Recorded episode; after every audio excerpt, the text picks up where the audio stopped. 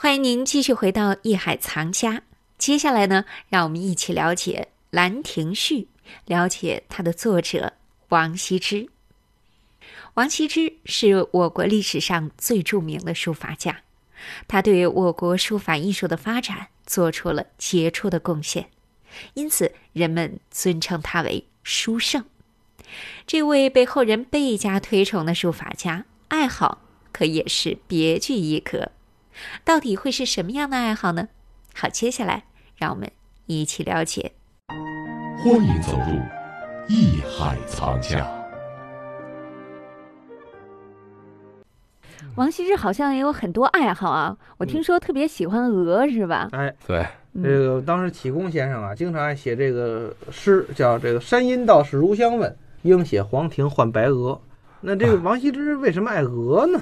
就是就是这个其实我也挺奇怪的。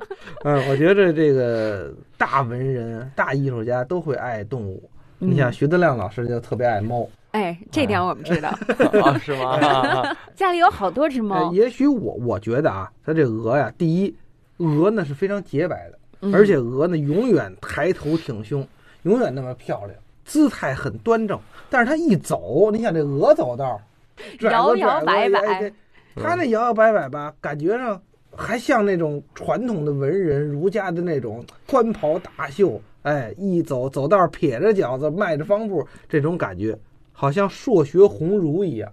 嗯，所以王羲之呢很喜欢鹅，我估计是这个道理。他不喜欢那种很做作的东西。最喜欢鹅，嗯而且就喜欢什么就研究什么，就是他喜欢那鹅肯定不也不是一般的鹅。啊，有这么一回啊，他跟这个他儿子一块儿一叶扁舟游历绍兴，这个山阴道上啊，在是山阴嘛，这是过去绍兴古称。哎，看见一群鹅，哎，这群鹅太漂亮了，一看就是好种的最好的鹅。这鹅是谁的？是旁边道士的，道士养的。哎呀，这王羲之喜欢，就琢磨着是问这道士说：“您能不能把这鹅卖给我呀？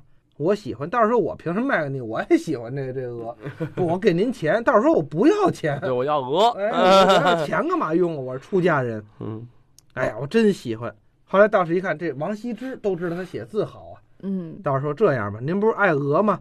您呢，给我写一部《黄庭经》，这是道教的一个很重要的经典。您是大书法家，您给我写一部经，我呢就把这鹅送给您。”哎呀，王羲之喜欢，没问题。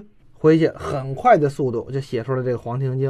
现在我们也有这《黄庭经》的这个课本传世，当然是不是说换鹅这套那就单说了，而且这故事是不是真的也单说了，故事就是故事啊，大家反正全且听之啊。不管怎么样，因为那个时候啊嗯，对于文人雅士啊，尤其对于王羲之这样的大家来讲，嗯肯定会有很多很多附会的故事。嗯，但是不管怎么去附会，实际都说明什么？说明咱们后世的这些人呢，对这个大师的一种哎有崇拜对、有敬仰啊，甚至有对他的一种好奇。嗯，探索，因为毕竟历史这么长时间啊，对这个也没有什么描述，对，尤其是以前史书嘛，嗯他不会去记录这些野史，嗯不会记录这些故事。嗯所谓这些故事，说白了都是民间中对这些咱们说高士们的一种，嗯，呃，让他怎么说，让他回归到。对啊王羲之回归到鹅的这个故事啊，这个还真是神乎其神。嗯啊，据说他在这个石头壁旁边这个流水之上写了一个大大的“鹅”字儿，嗯啊，说这值钱，把老百姓不信，说这怎么值钱啊？结果没想到，等着阴雨天的时候，这个太阳斜晒的时候，发现这个鹅呀映照在水波之上，这“鹅”字儿变成了一只真鹅嗯啊，在这里边就跟那仙鹤似的啊，翩翩起舞。这鹅起舞其实也挺寒碜的不。是你要再说，不是你要再说再说，这个可王羲之就不是书圣了我觉得是神笔马良。啊，对，那就是还有还有类似故事呢。嗯这王羲之爱鹅呀，呃还你说这个哎老天爷啊，哦，好，您这玉皇大帝 修完南天门，得有人写南天门这仨字啊。嗯天上一看，天上这些猪八戒、沙和尚写都不好，啊，怎么办呢？呃，太白金星说了，人间有一王羲之，写的最好。哎，写最好怎么办？让他写去。不行，这人啊高傲，你拿钱还不成，他爱鹅。玉皇大帝说把天上的天鹅 哦给给运下去。天鹅是这么来的，有没有烧鹅怎么来哎，的？这这这这太白金星啊，抱着一只大鹅 找这个王羲之，变成一老头儿。我我想请您给我写个字儿啊，我送您一鹅。王羲之一想，嚯，这鹅是太好了。嗯您说写什么字？天鹅还不好吗？嗯，对啊，您给我写多漂亮您给！我写一个南字儿吧。王羲之给写一个南字儿。哎，过没一个月又来，老头儿又来了，我又弄一只鹅，您给我写一个天字儿吧。哎，嗯那太好，哦，写一天字儿。又过一月又报这个，您给我写一门字得了。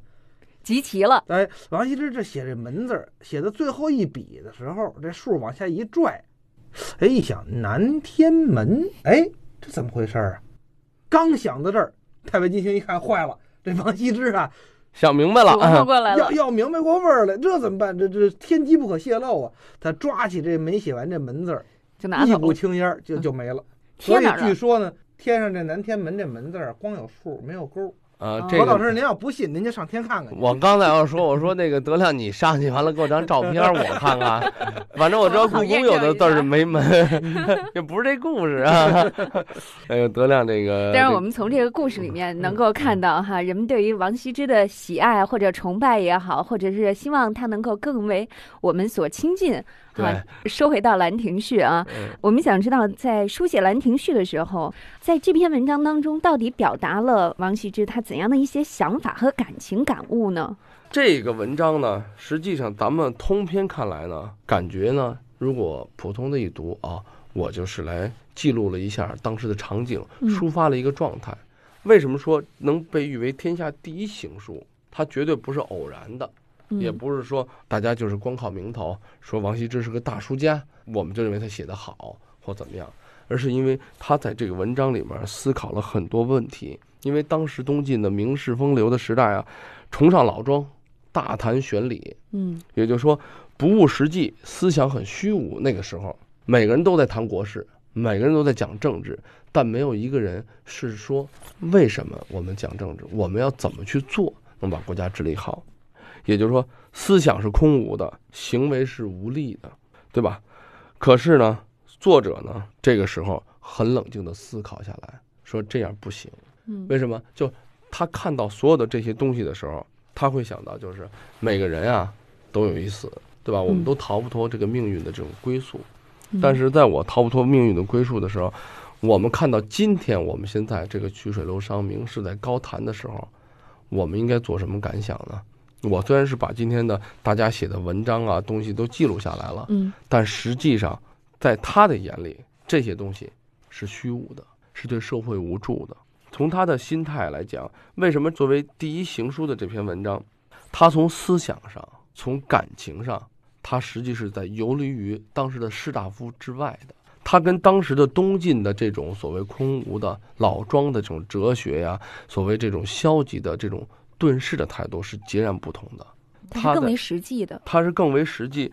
从内心来讲，他从所谓文人的清谈呀，所谓这个汉学儒家思想的这种伦理、老庄，对这君王的这是唯一的一种所谓叫做忠君呀等等嗯，在他的眼里，他更多的是什么？是站在另一个高度上嗯，他谈到了实际上咱们现在经常说的四个字“空谈误国”。嗯。他更希望实干兴邦，但是他不像现在咱们说提到的这么高的一种呃实际的论调，他说的是我们要因为有了生死，我们就应该更珍惜我们现在的时间，而不是去把时间耗费在什么大家的空谈、大家的吟诗、大家的作赋，咱们应该做点什么。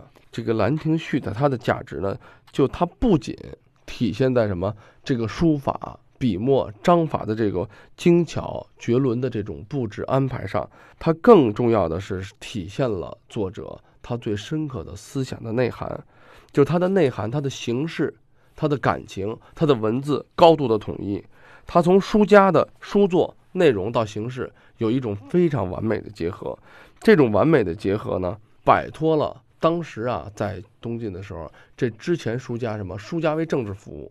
嗯我的政治崇尚清谈，所以说在之前为什么章草很有法度啊，对吧？以前的这个从隶书以这个实用书体到了这个魏晋南北朝，它的章草哎有法度，然后很清秀，嗯然后就像文人的性格一样，我是为了政治服务。而王羲之的这篇作品改变了当时书法附庸于政治的这种面貌，嗯体现了一个书法家，体现了一个艺术家，体现了一个具有政治抱负的思想家，他做人的，他书写的独特的艺术魅力。嗯这种艺术魅力就已经到了一种就是从人性到书法到书艺的一种价值的体现。这里是艺海藏家。本节目由喜马拉雅独家播出。